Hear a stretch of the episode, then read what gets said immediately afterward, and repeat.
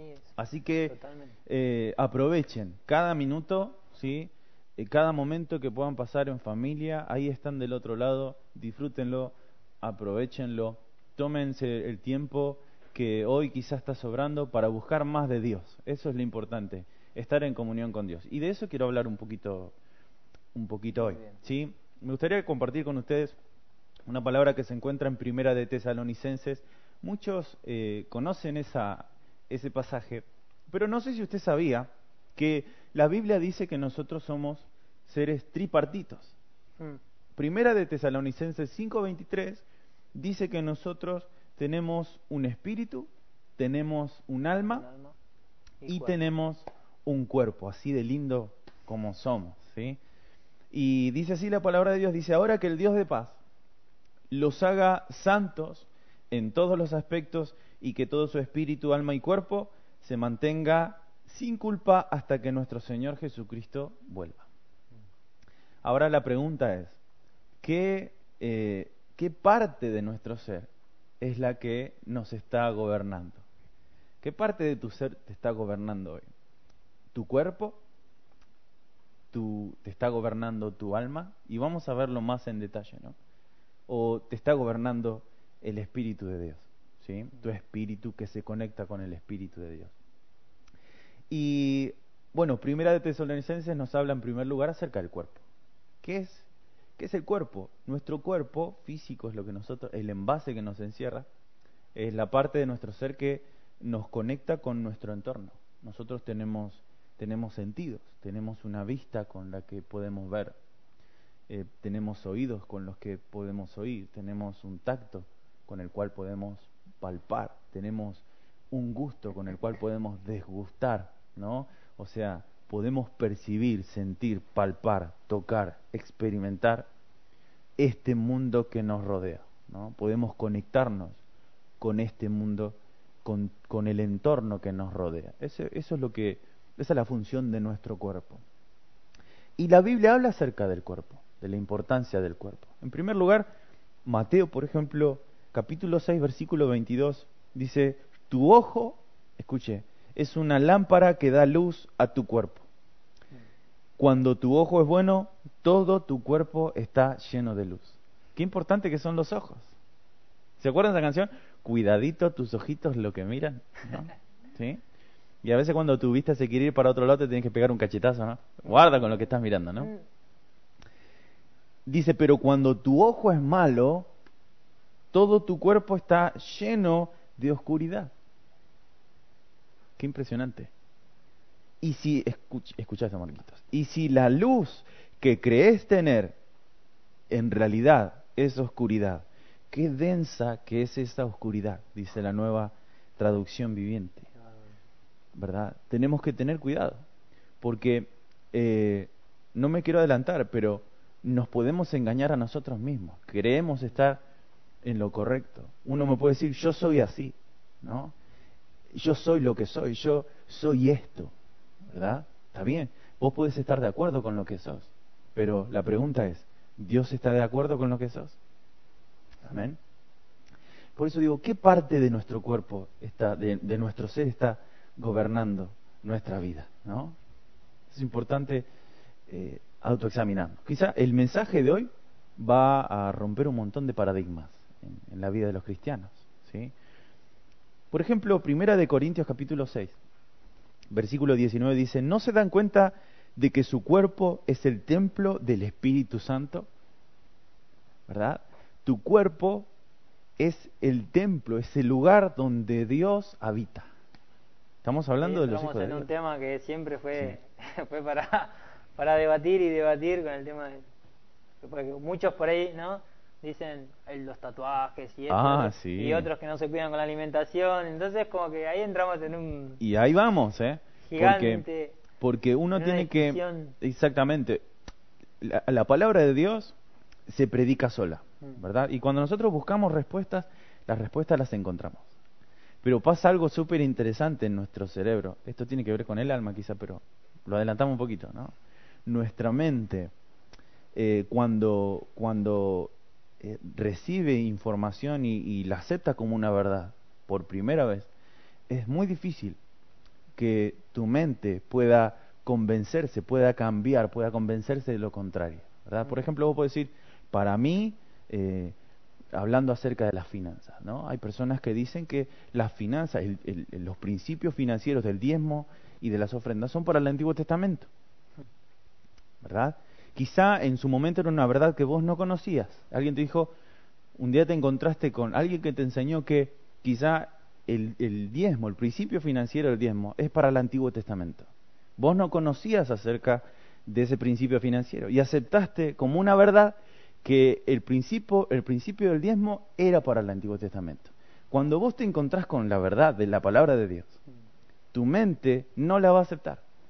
Vos te vas a convencer de que el diezmo era para el Antiguo Testamento y nada te va a hacer cambiar de opinión. Y esto está estudiado por neurólogos. Hay un neurólogo muy, muy conocido, que quizás lo conocen del otro lado, que se llama Facundo Manes, que estudia acerca de esto, del desarrollo de la mente, del desarrollo cognitivo, de cómo nuestro cerebro aprende, de cómo nuestro cerebro procesa la información.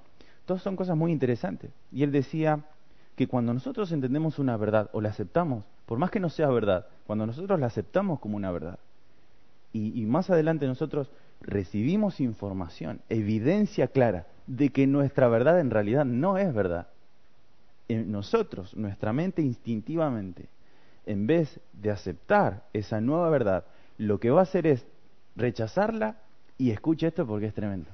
Y buscar a otras personas que piensen como yo. Uh. ¿Se entendió? Entre, entre paréntesis, orgullo. Exactamente. Por eso están los, los fugitivos en las iglesias. No, acá no hay amor. No, no es que no hay amor. Es que no queremos aceptar las verdades porque las verdades son a veces dolorosas. Una verdad quizá puede implicar que mi vida tenga que hacer un giro de 180 grados. Es que cómo cuesta, o sea, yo me, sumo a ese, a ese tren también, ¿no?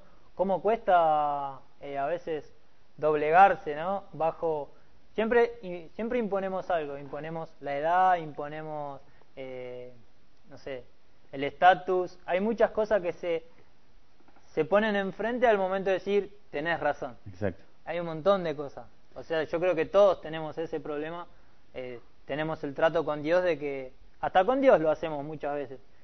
Pero qué bárbaro que, como vos decís, la mente es algo tan misterioso que... Y siempre lo usamos para nuestro beneficio, igual, ¿no? sí, tal cual. Si nos sirve bien y si no. Y es y cómo el cuerpo se conecta con el alma a través del razonamiento, de la mente. ¿Y, cuál es el medio? El cerebro. Nuestro cerebro es una máquina formidable, creación de Dios, diseñada por Dios. Pero mira lo que dice el, el versículo 20, ¿no? Dice, bueno, el 19 leíamos, dice que nuestro cuerpo es el templo del Espíritu Santo quien vive en ustedes y les fue dado por Dios. Porque el versículo 20 dice, porque Dios los compró a un alto precio, por lo tanto, honren a Dios con su cuerpo. Tenemos la responsabilidad de honrar a Dios con nuestro cuerpo. Por eso digo, cuidadito tus ojitos lo que miran. Pero también cuidado, cuidado con lo que tus oídos oyen. Y a eso quizá no le damos tanta importancia, pero guarda tus oídos. ¿A, qué le estás prestando atención? ¿A qué mensaje vos le estás prestando atención? ¿A un mensaje que alimenta, alimenta tus, tus propios convencimientos, que quizás son mentiras? Por eso cuando uno, como hijos de Dios, tenemos la responsabilidad de ser objetivos en todo, en cuanto a opinión. No podés mirar un solo noticiero. Vos como hijos de Dios tenés la responsabilidad, si vas a mirar noticias, tenés que mirar todos los canales, todas las noticias. no países. Exacto. No podés comprar un solo diario. Ah, pero a mí me gusta el Clarín. Y, pero yo me quedo más con página 12. Entonces no compres nada. ¿Se entiende? Porque tenés la responsabilidad de honrar a Dios con tu cuerpo, con tus oídos, con tus sentidos. No podemos ser eh, parciales. Por naturaleza, nuestro cuerpo nuestra alma nos lleva a inclinarnos hacia, hacia un lado, hacia un, un extremo, ¿verdad? Fíjense, en nuestro país tenemos a los que son de izquierda, a los que son de derecha, Pero también tenemos a los que son de centro izquierda, ¿verdad? Para acá. O los de centro derecha. No hay nadie de centro. Ahí, ¿Entendés? yo voy para atrás, así que... Claro, pero son los que se inclinan hacia un lado, hacia el otro. Pero básicamente es los que yo estoy, o, o soy de Apolos o soy de Pablo, decía, ¿no? Ustedes no son de ninguno, son de Cristo, decía, ¿no? Pero instintivamente nosotros nos inclinamos, pero tenemos la responsabilidad de ser objetivos, ¿sí? Y la palabra de Dios es la que nos enseña, nos ayuda a ser objetivos, a no ser parciales, a aprender a escuchar las dos campanas. Las dos campanas. Las dos voces tenés que escuchar. ¿Por qué? Eh, déjenme decirles que eh, los portales de televisión, las redes sociales, los canales de comunicación, eh, los periódicos y todo eso, trabajan por intereses económicos. ¿Sí? Sí, rating y lo que sea que, mueva, Entonces, que atrape más a la persona. Claro. Y, y el, minuto, el minuto a minuto manda, ¿sí? ¿Qué es lo que gobierna en las redes sociales y en, en los portales y en los canales de noticias? La atención del público. Entonces, lo que se comunica es una radiografía de lo que en realidad es la sociedad. Entonces, si, si usted ve que en la, en la tele hay mucha polémica, mucha pelea, mucha crítica, ¿sí? Es que la sociedad es así los que están mirando y alimentándose de esa verdad, entre comillas, son así. Entonces, lo que ofrecen los canales de televisión, los periódicos, los, diarios, los portales en Internet, lo que están ofreciendo es lo que en realidad nosotros estamos demandando. Entonces, ¿por qué to- estoy diciendo todo esto? Porque debemos honrar a Dios con nuestros ojos, debemos honrar a Dios con nuestros oídos, debemos honrar a Dios con nuestra lengua, con nuestra boca. Ahora le hago una pregunta. ¿La crítica es de Dios? ¿Criticar y murmurar es de Dios? No lo es. ¿Es del Espíritu? No es del Espíritu. Entonces, ¿por qué? Porque a veces nuestra carne nos tira a ser contenciosos, a ser críticos. Tenemos que tener cuidado, ser sabios y entendidos. La palabra de Dios dice que tenemos que ser astutos como serpiente, pero sencillos, humildes como palomas. Examínese cada uno a sí mismo del otro lado, ¿verdad? Con mi esposa nosotros, con Lidia, mi esposa, hemos aprendido a ser objetivos, ¿sí? a, escuchar todas las campanas. No nos quedamos con una sola verdad, porque a veces esa verdad está gobernada por intereses económicos, intereses ex- ex- externos, ¿sí? por personas que quieren que vos creas esa verdad, pero vos tenés que creer la verdad de Cristo, ¿sí? no la verdad que viene de un pensamiento humano. Ya no me quiero adelantar, pero debemos honrar a Dios con nuestro cuerpo, ¿sí? Y cuando nosotros decimos honrar a Dios con nuestro cuerpo, ¿debemos cuidar nuestro cuerpo? ¿Nuestro físico? Sí. Si vos tenés una dieta descontrolada, ¿estás honrando a Dios con tu cuerpo? no. Yo es lo que, vos me planteabas al principio, Es ¿viste? que yo creo que ahí se presenta. eh, no está mal descontrolarse con las comidas. Es- está mal lo que eso va generando todos los días. las consecuencias vos, tenés un fin de semana, muy bien, un buen asado, ¿no? una buena comida. El tema es todos los días comer mal, todos los días descontrolarse.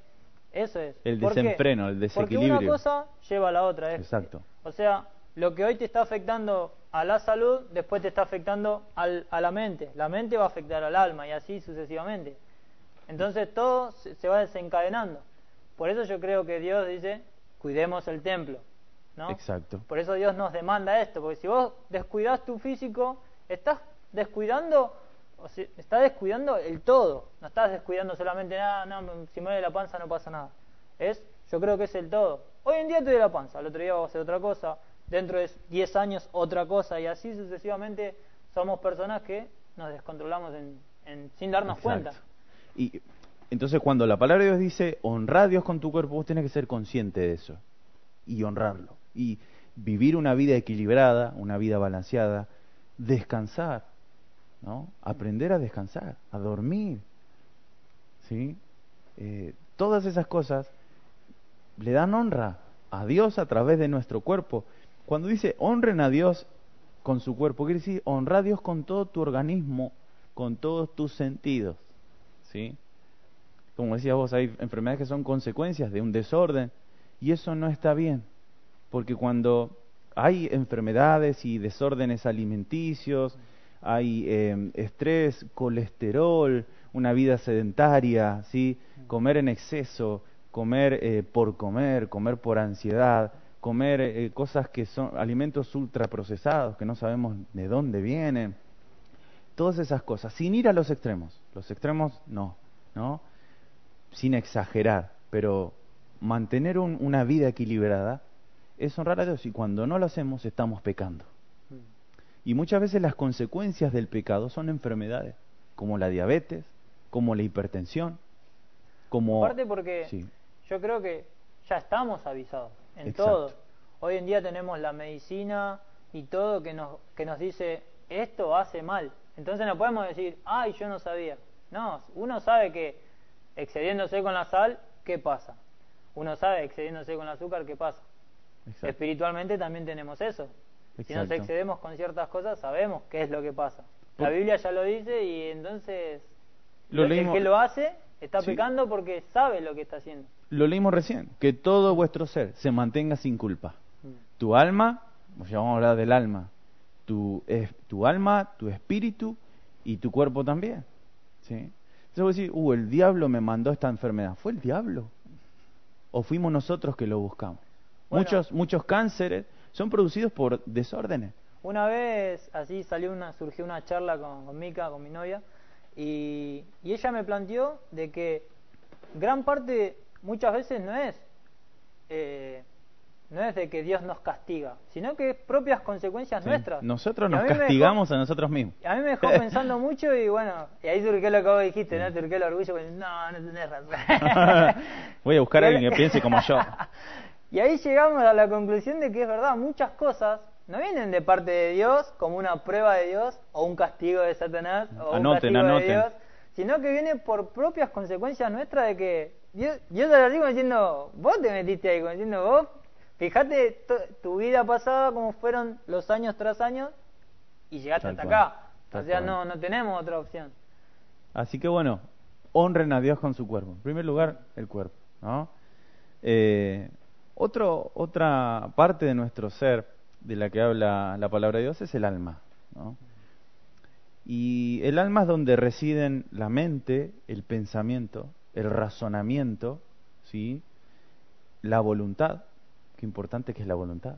¿no? El lunes empiezo la dieta, el lunes, el otro lunes, el otro lunes. Yo creo que todos somos recontra almáticos y yo creo que no, es lo más fuerte es, el alma, porque Espiritualmente muchas veces hacemos esto, con el cuerpo, como decís, con la dieta, como hacemos esto, pero el alma es como que sentimientos, eh, bueno, y un montón de, cosas que pasan por el alma que... Bueno, es la voluntad y también las emociones. Las emociones. ¿no? Y mm, bueno, Mateo capítulo 10, versículo 28 dice, no teman a los que quieren matarles el cuerpo, no pueden tocar el alma, teman solo a Dios, quien puede destruir tanto el alma como el cuerpo en el infierno. Y Mateo capítulo 22, versículo 37 dice, amarás, Jesús contestó, amarás al Señor tu Dios con todo tu corazón, con toda tu alma y con toda tu mente. Ah, Entonces es importante entender que nuestra alma, nuestras emociones, tienen que honrar a Dios, mm. tienen que glorificar a Dios. Ahora, Noten una cosa, es en el alma donde los espíritus inmundos operan. No sé si sabían. Eh, a través de aflicciones, influenciándonos, manipulando nuestros pensamientos. Son demonios. ¿Sabían ustedes? A veces, y también nos engañan con, con engaños, con mentiras.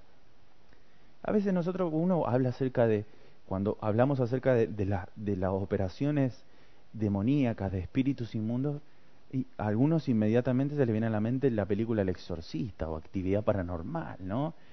Quizá porque sus recuerdos fueron marcados por experiencias eh, tremendas, quizás de manifestaciones eh, demoníacas tremendas en las reuniones, ¿no?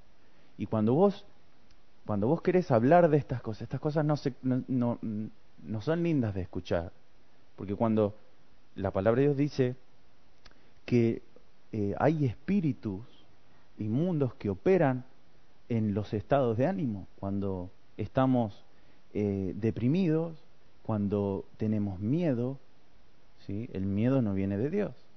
La palabra de Dios dice que no, Dios no nos dio a nosotros un espíritu de temor. El miedo, el temor no es de Dios. Hay personas que le tienen miedo a la oscuridad, personas que tienen fobias. El miedo no es de Dios. Y si no es de Dios, ¿qué es lo que está operando ahí?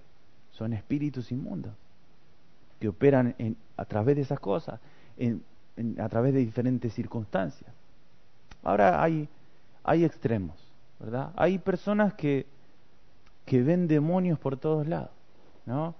Hay personas... que una cosa es el susto y otra cosa es el miedo. Exacto. un susto, ¡ah! Tal cual. Una persona que es fóbica, ¿no? Como que eh, no tiene, no se pegó un susto porque vio una araña nada más. No, es un miedo rotundo de que... Y toda fobia de que la araña una, grande. Claro, toda fobia tiene una, una raíz, ¿no? una, un comienzo, ¿no? Mm. un hecho traumático. Y los traumas residen en, en el alma, eh, en las emociones. Eh, mucha, muchos miedos y, y incluso pesadillas. Eh, las pesadillas no son de Dios, son pensamientos eh, de muerte, pensamientos de violencia. Son todas, todos procesos, todas aflicciones que en las que operan espíritus inmundos. Las preocupaciones. Cuando estoy, estoy diciendo todas estas cosas, son cosas que a todos nosotros nos pasan. Si vos estás preocupado, déjame decirte que ahí Dios no está. Y si Dios no está, ¿quién está? Lo que no ocupa Dios, lo ocupa el enemigo. Lo está ocupando otro ser espiritual, son espíritus inmundos. Con respecto a lo que vos decís, a mí me queda, yo soy muy de, de, usar más como las imágenes visuales que por ahí lo, lo, auditivo y eso. Y me quedó muy grabado varios capítulos, de vez en cuando vi algunos capítulos de la, de la, de la serie de Jesús, esa que se está dando ahora. Y es muy impresionante cómo hacen el personaje de, de Satanás, ¿no? de un, de un demonio, que simplemente acompaña. Es como que no hace más nada que acompañar a la persona y susurrarle al oído, estar ahí presente alrededor de la persona que está manifestada o, que está bajo presión. Y es muy, es muy... Eh... Una visión bastante interesante. Sí, sí, yo no la miro porque me agarra sueños ahora. no, no, yo vi un par de capítulos así y en dos o tres capítulos que, que así que alcancé a ver, eh, se notaba eso, ¿viste? Como, como muestran. Y es, verdad, es algo, es algo así, uno. No es que el demonio está dentro. Las maquinaciones del maligno, ¿no? Mm. O sea, el, el enemigo, Satanás, tiene un sistema eh, muy amplio de trabajo, un sistema que funciona bastante bien, ¿sí? Y, y él opera a través de sus demonios, influenciando eh, afligiendo, trayendo pensamientos que no son de Dios a la vida de los cristianos. ¿Verdad? Por eso digo, uno me va a decir al otro lado, yo no estoy endemoniado, ¿no? Pero sí estás en opresión. En opresión. Es un estado de, de, manifestación demoníaca, demoníaca, es la opresión. Ahora, otra pregunta. Cuando nosotros nos ofendemos, nos enojamos, y queda, la, la cabeza ahí. Claro. Y mm me voy, yo me voy de acá, ¿no? ¿Esas reacciones son de Dios? No, son reacciones de que son eh, producidas, eh, son instigaciones que vienen de parte de espíritus inmundos. ¿Por qué estoy diciendo todo esto? Porque los espíritus inmundos operan en el alma.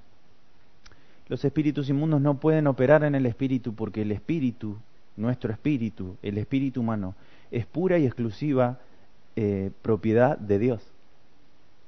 ¿Sí? Entonces, los espíritus inmundos, Satanás, no tienen acceso a esa, a esa parte de nuestro ser, pero sí tienen, pueden tener, claro, pueden tener acceso a través del alma. Y nosotros tenemos la responsabilidad de honrar a Dios con nuestra alma y tenemos la responsabilidad de identificar esas operaciones demoníacas. Las tenés que identificar, te tenés que asincerar, ¿Y cómo, ¿Y cómo podemos solucionarlo? Renunciando en el nombre de Jesús. vos tenés que identificar que el enojo no es de Dios. Tenés que renunciar a ese espíritu inmundo que está operando en tu Yo mente. creo que también eh, te voy a poner un poco un ejemplo social que nosotros tenemos y eso lo llevamos a algo almático, como decir, lo que es la opresión demoníaca, que es el hecho de que nosotros nos acostumbramos a esas cosas Exacto. lo tomamos como normal. Por Exacto. ejemplo, hoy en día tomamos como normal el robo en la calle. Es como que voy a salir y me pueden robar. Y Sí. ya como que vas caminando y lo tomás como normal, no te gusta, pero lo tomás como que ya, Claro. ya es algo de, de tu barrio, ¿no? Sí. Y muchas veces espiritualmente pasa lo mismo, o almáticamente es como que, ah, es normal enojarse, ah, es Claro. normal que pase esto en tal situación. Y yo creo que hoy tenemos que ir reve, reve- reviendo esas cosas. ¿Cómo, ¿no? ¿Cómo operan en el alma? La palabra de Dios dice que, o sea, que no se ponga el sol sobre tu enojo. Quiere decir que quizá podés enojarte, Pero pero, no el problema, el problema es que ese enojo perdure con el tiempo en tus emociones. Ese es el problema. Y mire lo que dice eh, Segunda de Corintios capítulo 2, versículo 11. Dice, para que Satanás no se aproveche de nosotros. Escuche, nosotros los hijos de Dios, pues ya conocemos sus maquinaciones malignas. ¿Qué es lo que tenemos que hacer? Santiago capítulo 4, versículo 7 dice, así que humíllense delante de Dios, resistan al diablo y él huirá de ustedes. Resistid al diablo. ¿Y cómo resistimos al diablo? Echándolo fuera como un perro. Escucha, fuera, fuera diablo, fuera diablo, ¿no? Una vuelta un día eh, estábamos hablando acerca de la guerra espiritual y de la, oración de guerra espiritual. Me decía, ¿y cómo oran ustedes eh, en guerra espiritual en su iglesia? No sé, yo reprendo espíritu en el nombre de Jesús, así como estamos. En una oración, no sé cómo querés que te lo explique. Ah, no, porque nosotros gritamos, gritamos y gritamos. Bueno, los, demonios no son sordos, que yo sepa, ¿no? Y, fíjate cómo operan las emociones, porque cuando nosotros gritamos, estamos acentuando algo con violencia, dándole énfasis. Pero a los demonios no les interesa tu énfasis, no les interesa lo que, cuan- cómo escupís cuando gritas, ¿no? No tenés saliva santa. Lo que, lo que, a lo que los demonios obedecen es al nombre de Jesús, ¿verdad? Reprender en el nombre de Jesús. Entonces, resistir qué es? ¿De qué manera nosotros podemos vencer al enemigo? Haciendo lo contrario. Negarse a esas cosas. Exacto. ¿De qué manera nosotros podemos resistir a- al enemigo? No haciendo lo que él, nos, él quiere que nosotros hagamos. Porque toda acción, una vez lo, lo, prediqué también, toda acción comienza con un pensamiento. ¿Sí? Entonces, ¿qué tanto gobierna? Estamos hablando que el alma, la mente es parte del alma, el razonamiento es parte del alma.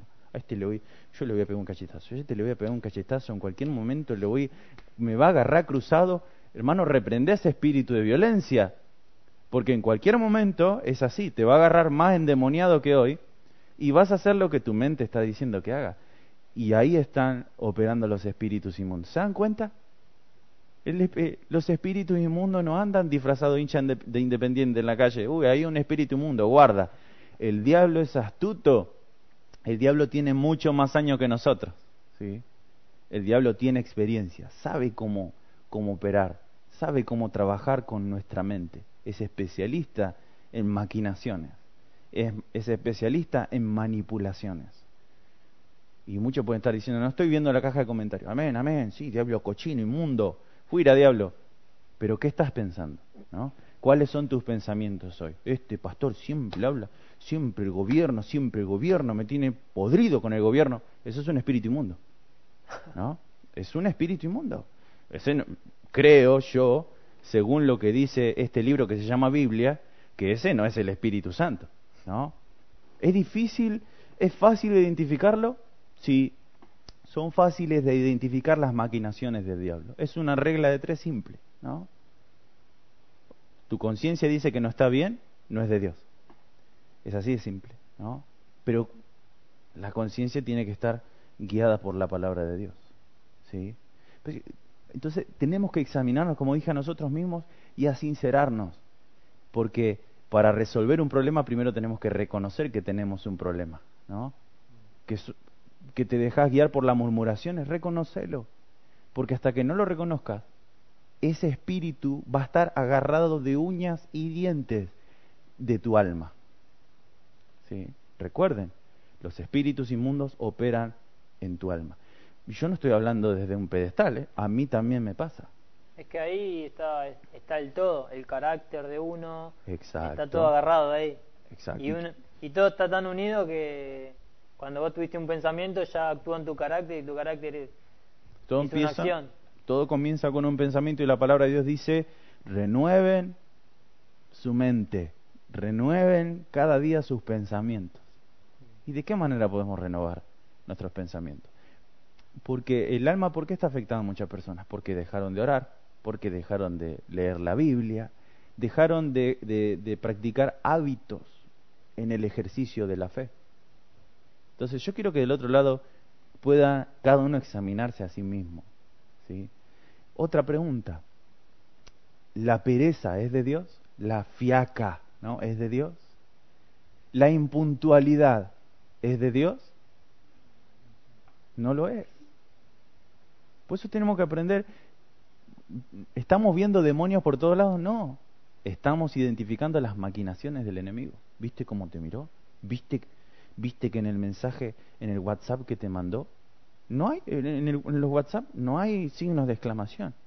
No, uno no puede expresar una emoción, un sentimiento a través de un, de un mensaje de WhatsApp. Salvo que pongas un emoji. Para eso se inventaron los emojis, para que la gente no se ofenda. ¿no? Mandas una sonrisita para decir, che, fue de onda lo que te dije, ¿no? Entonces, esos pensamientos, ¿son de Dios? No lo son. Y tenemos que aprender a identificarlos porque dice, nosotros ya conocemos sus maquinaciones malignas. El diablo es, es muy astuto, hermanos, es muy astuto.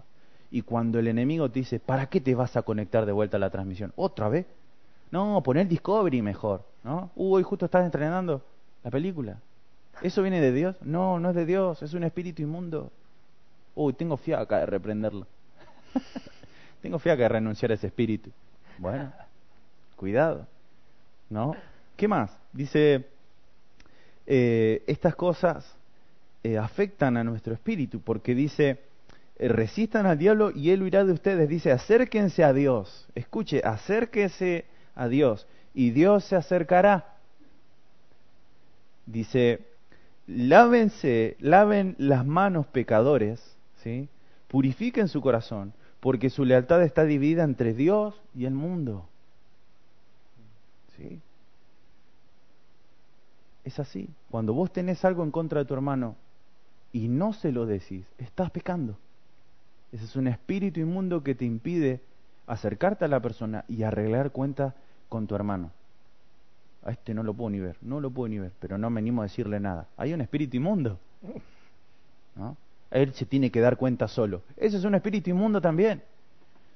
Porque conocemos las maquinaciones malignas del enemigo. ¿A dónde los estoy llevando? A vivir una vida en santidad, a disfrutar la vida, a ser libres de los sentimentalismos, del almatismo. Hoy nadie me llamó por mi cumpleaños. Tienen cosas más importantes que hacer, hermano. No sos tan importante. Amén. Sos importante para Dios. Disfrútalo, ¿no? Porque cuando nosotros, ¿por qué digo esto? Estoy exagerando, ¿no? Pero cuando le damos lugar a nuestro pensamiento, en nuestra mente, en nuestro razonamiento, a esa clase de pensamientos, le estamos dando lugar a Satanás. Cuando vos esperás lo malo de la otra persona, eso es un pensamiento influenciado, ¿sí? Por espíritus inmundos. Si vos estás pensando de tu marido, este seguro me está engañando, seguro me está engañando, seguro, porque tiene esa marca ahí y yo no creo que se haya rascado. Para mí, que fue, hermano, hermana, perdón, ese es un espíritu inmundo. Los celos, los celos eh, exagerados, los celos enfermizos, ¿son de Dios o de dónde vienen? Y viene alguna tribu lejana de por ahí, ¿no? La raíz de los celos exagerados, en, eh, generalmente reside en la baja autoestima. ¿Sí? No sé si sabía eso.